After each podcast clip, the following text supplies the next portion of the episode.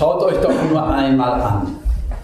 Wer bei euch berufen wurde, zur Gemeinde zu gehören, Brüder und Schwestern, nach menschlichem Maßstab gibt es bei euch weder viele Weise noch viele Einflussreiche oder viele, die aus vornehmen Familien stammen. Nein. Was der Welt als dumm erscheint, das hat Gott ausgewählt, um ihre Weisen zu demütigen. Und was der Welt schwach erscheint, das hat Gott ausgewählt, um ihre scheinbare Stärke zu beschämen. Und was für die Welt keine Bedeutung hat und von ihr verachtet wird, das hat Gott ausgewählt. Also gerade das, was nichts zählt, um dadurch das außer Kraft zu setzen, was etwas zählt. Kein Mensch soll vor Gott stolz sein. Gott allein habt ihr es zu verdanken, dass ihr zu Christus, Jesus, gehört. Er ist für uns die Weisheit, die von Gott kommt. Er bringt uns Gerechtigkeit, Heiligkeit und Erlösung. Denn es sollte gültig bleiben, was in der Heiligen Schrift steht. Wer auf etwas stolz sein will, soll auf den Herrn stolz sein. Herr, öffne uns die Ohren und die Herzen, dass wir fassen können, was du uns zu sagen hast. Amen. Anfang letzten Jahres stellte sich heraus, dass in Berlin auf dem Schloss, was ja gerade wieder aufgebaut wird, die Kuppelspitze auch aufgebaut, rekonstruiert werden kann, weil Geld dazu gespendet wurde. Auf dieser Kuppelspitze, ich meine, es waren sechs oder sieben Engel, die ein Kreuz trugen. Das hatte sich Friedrich Wilhelm IV. damals vor 200 Jahren sehr gut durchdacht, denn in dem Schloss gab es eine Kapelle, in der die königliche Familie äh, Andacht feierte und darum sollte auf dem, Kreuz ein, äh, auf dem Schloss ein Kreuz sein. Als es nun an die Rekonstruktionspläne ging, hat der Verein Zukunft Berlin sich entschieden dagegen ausgesprochen, dass das Kreuz wieder aufs Schloss kommt. Das ginge nicht, denn das Schloss solle ein Ort sein, in dem jeder sich zu Hause fühlt und verschiedene äh, Glaubensrichtungen zusammenkommen können. So manche haben darüber ihr Unverständnis zum Ausdruck gebracht und sich gefragt, warum ist es dann so schlimm, dass dort ein Kreuz ist? Denn das Kreuz steht doch für den Gott, der sich klein macht, der sich verkennen lässt, der sich ganz niedrig macht. Warum ist es nicht möglich, sich unter dem Kreuz zu treffen? Das Kreuz. Ehrlich gesagt weiß ich gar nicht, wie die Diskussion ausgegangen ist. Ich war im Mai 2017 dabei stehen geblieben. Dann müssen Sie mich dann äh, irgendwie nach dem Gottesdienst mal auf den neuesten Stand bringen. Spannend ist aber diese Diskussion, weil es hier um das Kreuz geht. Denn unsere zentrale Botschaft, so schreibt der Apostel Paulus im ersten Brief an die Korinther, eine junge Gemeinde damals, unsere zentrale Botschaft, die zentrale Botschaft ist die Botschaft vom Kreuz. Und das, was in Berlin jetzt im letzten Jahr geschah, das ist nicht überraschend, sondern das war schon zur Zeit des Apostels so. Das Kreuz ist für die einen eine Ärgernis, für die anderen eine Dummheit. Was soll dieses Gerede vom gekreuzigten Christus, vom gekreuzigten Gott? Das Kreuz, darum geht es. Aber es ist unser zentraler Punkt. In unserem letzten Abschnitt von diesem ersten Kapitel, da tauchen wir sozusagen fast schon etwas spät hinein in die ganze Thematik. Da schreibt Paulus, was ist denn die Alternative? dass wir uns das, was in der Welt so gilt, uns darauf stützen. Da gilt es, klug oder weise zu sein damals. Leute, die Verstand haben, die brillieren, die waren anerkannt, das war etwas. Oder natürlich die Starken, die Einflussreichen, die Machthaber. Das ist bis heute nicht anders. Leute, die Geld haben, Leute, die etwas zu sagen haben. Oder aber die ähm, ja, die Edelgeborenen, das ist bei uns nicht mehr so das Thema, aber vielleicht ja doch.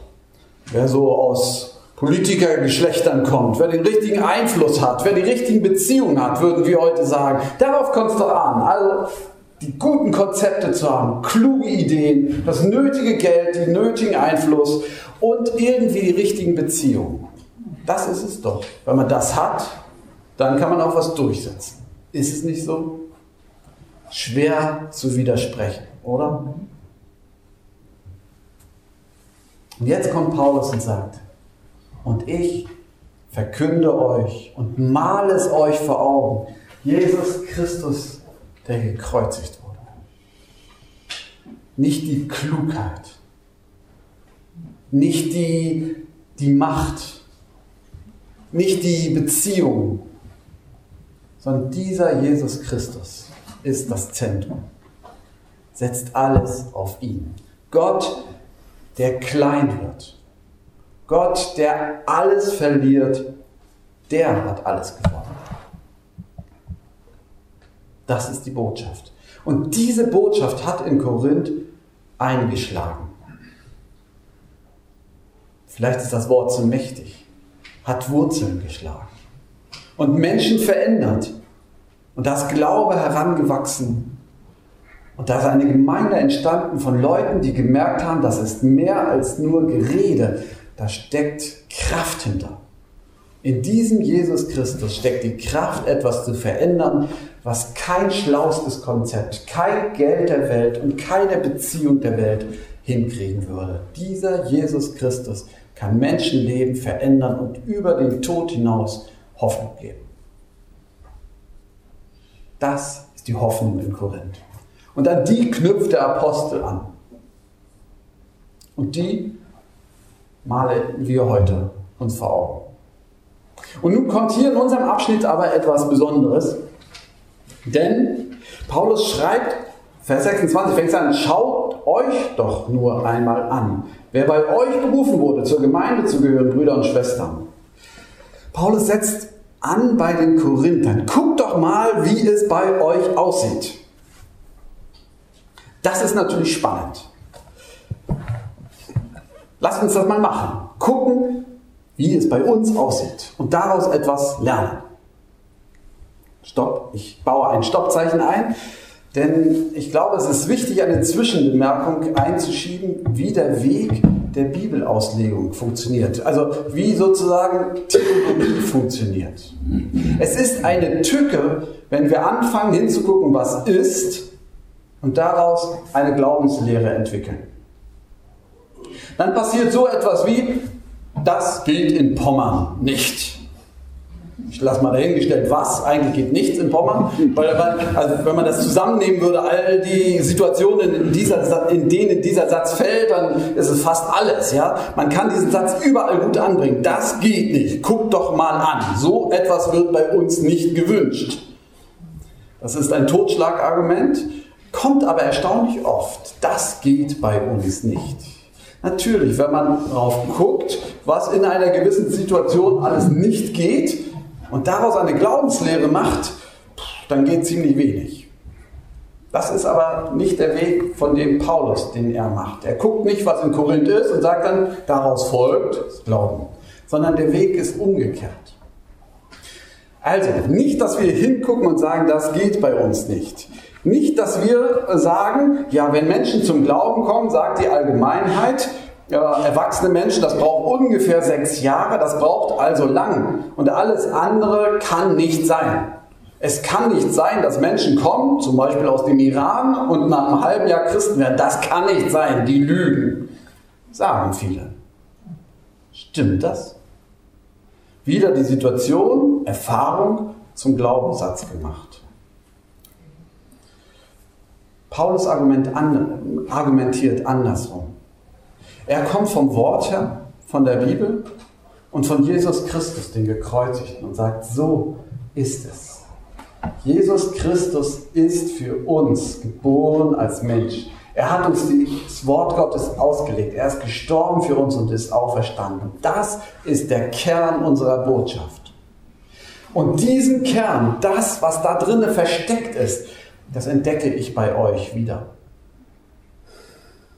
Also, liebe Leute, neues Jahr, neue Vorsätze. Paulus würde uns das ans Herz legen. Lasst euch durchdringen von diesem Wort. Lest das. Lasst es auf der Zunge euch zergehen, zerkaut es, zermalmt es, guckt, was dran ist. Lest so lange, bis ihr versteht, bis ihr ein Fünkchen davon versteht, bis der Geschmack hervorkommt. Da muss man oft lange kauen. Hört nicht auf. Und dann gibt es lange Zusammenhänge. Die kriegt man oft nur mit, wenn man mit anderen zusammen im Gespräch ist. Oder wenn man in den Gottesdienst geht und das mal von einem anderen nochmal erklärt kriegt, dann plötzlich denkt man, ach, da hat er recht. So habe ich das noch nie gesehen. Bleibt dran, lasst euch das erklären, bleibt dran, versucht zu verstehen. Hört nicht auf, das Wort vom Kreuz. Guckt euch Jesus Christus an. Lest euch diese Geschichte immer wieder durch, wie Jesus verraten wurde, verurteilt wurde, verspottet wurde und nichts dagegen getan hat. Gekreuzigt wurde, begraben wurde. Und am dritten Tag war das Grab leer. Lasst das unter euch lebendig sein. Immer wieder. So. Das ist das Erste. Denn von da aus, von dem Verständnis der Schrift, von dem Betrachten Jesu, daraus entspringt ein neues Betrachten unserer Situation. Dann muss ich nicht mein Leben angucken und sagen, funktioniert alles nicht. Oder hat sowieso keinen Sinn. Dann kann ich staunen, dass in dem Wort Kraft steckt. Dass nicht alle Menschen sechs Jahre brauchen, um zum Glauben zu kommen, sondern bei manchen geht es von einem Tag auf den nächsten. Das ist ein Wunder. Und ich kann darüber staunen. Also, von Wort zur Situation. So, das war die Zwischenbemerkung. Jetzt gucken wir auf unsere Situation. Äh, Paulus beschreibt uns ja hier, oder nicht, Brüder und Schwestern, nach menschlichem Maßstab gibt es bei euch weder viele Weise, noch viele Einflussreiche, noch viele vornehme Familien. So, da habt ihr es. Ja, keine vornehmen Familien hier, keine schlauen Leute. Wer den Doktortitel hat, hm, weiß ich nicht. Ja, also, Paulus beschreibt natürlich die Korinther. Und das war natürlich viel leichter und eine ganz andere Situation. Da gab es nicht sechs evangelische Gemeinden, eine katholische Gemeinde, dann noch zwei Freikirchen, drei Freikirchen und vier Freikirchen, also wie viel im Greifswald, sondern da gab es eine kleine Gemeinde und Paulus sagt, Mensch, guck mal hin. Bei euch kommen Menschen zum Glauben. Wir sind alle zum Glauben gekommen. Das ist erste Generation gewesen. Und guckt doch mal, guckt euch mal an. Könnt ihr könnt doch mal austauschen, wie euer ähm, Abitur ist. Das sind gar nicht so viele, die Abitur haben. Ja, da waren auch Einflussreiche. Der Synagogenvorsteher war wohl zum Glauben gekommen. Der war da drunter und da war wohl auch einer mit politischem Einfluss. Die waren auch dabei, aber die meisten waren ganz einfache Leute. Sklaven sogar. So. Das ist nicht unsere Generation. Unsere Gemeinde ist jetzt nicht sind einige wirklich, die in den letzten fünf Jahren zum Glauben gekommen sind, aber es sind einige, die auch aus tollen Familien, ehrwürdigen Familien stammen und sind natürlich einige hier, die, die studierte Leute, Professoren sind. Das ist toll. Ja? Aber das zeigt, unsere Situation ist eine andere als die damals in Korinth. Denn es gibt natürlich auch noch die Mariengemeinde und die Domgemeinde und die Jakobi-Gemeinde und die Christusgemeinde. Und da gibt es auch Professoren und so. Und einflussreiche Leute gibt es auch. Denn der, äh, selbst unser Oberbürgermeister gehört ja zur katholischen Gemeinde. So. Also die Situation ist eine andere. Also haben wir ein Problem. Wo entdecken wir denn bei uns jetzt das Wort vom Kreuz? Wo entdecken wir das, was Paulus hier beschreibt? Die Weisen, also die schlauen Konzepte, die Geldinhaber, die Machthaber, sagen wir mal so, und die, die Beziehungsleute, die hat Gott zunichte gemacht. Wo passiert das bei uns? Schade. Ich habe gedacht, vielleicht passiert das, kann man das deutlich machen an dem, was wir wollen als Gemeinde. Wir haben ja vor einigen Jahren dann inhaltlich haben wir gesagt, wo, was, was wir uns wünschen. Das ist das, was uns trägt. Dass wir wollen, dass Menschen zum Glauben kommen an Jesus Christus. Dass wir Gott feiern wollen. Dass wir Gemeinschaft leben wollen. Dass wir im Glauben nicht nur anfangen, sondern auch wachsen wollen. Und dass wir einander dienen wollen. Das ist klar. Und dann haben wir überlegt, wo wollen wir das? Und dann haben wir gesagt, hier wollen wir das. Aber eigentlich sind wir für Schönwalde verantwortlich. Also würden wir gerne dort einen Kindergarten bauen. Und so ein Mehrgenerationen-Café. Und wir haben äh, gesagt, und unser Fuß ist sozusagen, dass wir deutlich machen wollen, wir wollen mobil bleiben und immer wieder hinausgehen nach Schönwalde. Dann haben wir versetzt, versucht, das umzusetzen, haben ein super Konzept. Wirklich super Konzept. Was uns fehlte, waren die Geldgeber. Vielleicht auch die Beziehungsleute. Weiß ich nicht. Also haben wir aber, es gibt ja auch Geld in diesem Staat, haben wir also beantragt und für den Kindergarten wurde jetzt abgelehnt. Oder nicht genehmigt, ist vielleicht freundlicher gesagt. Aber wir sind halt nicht reingekommen. Nun stehen wir da.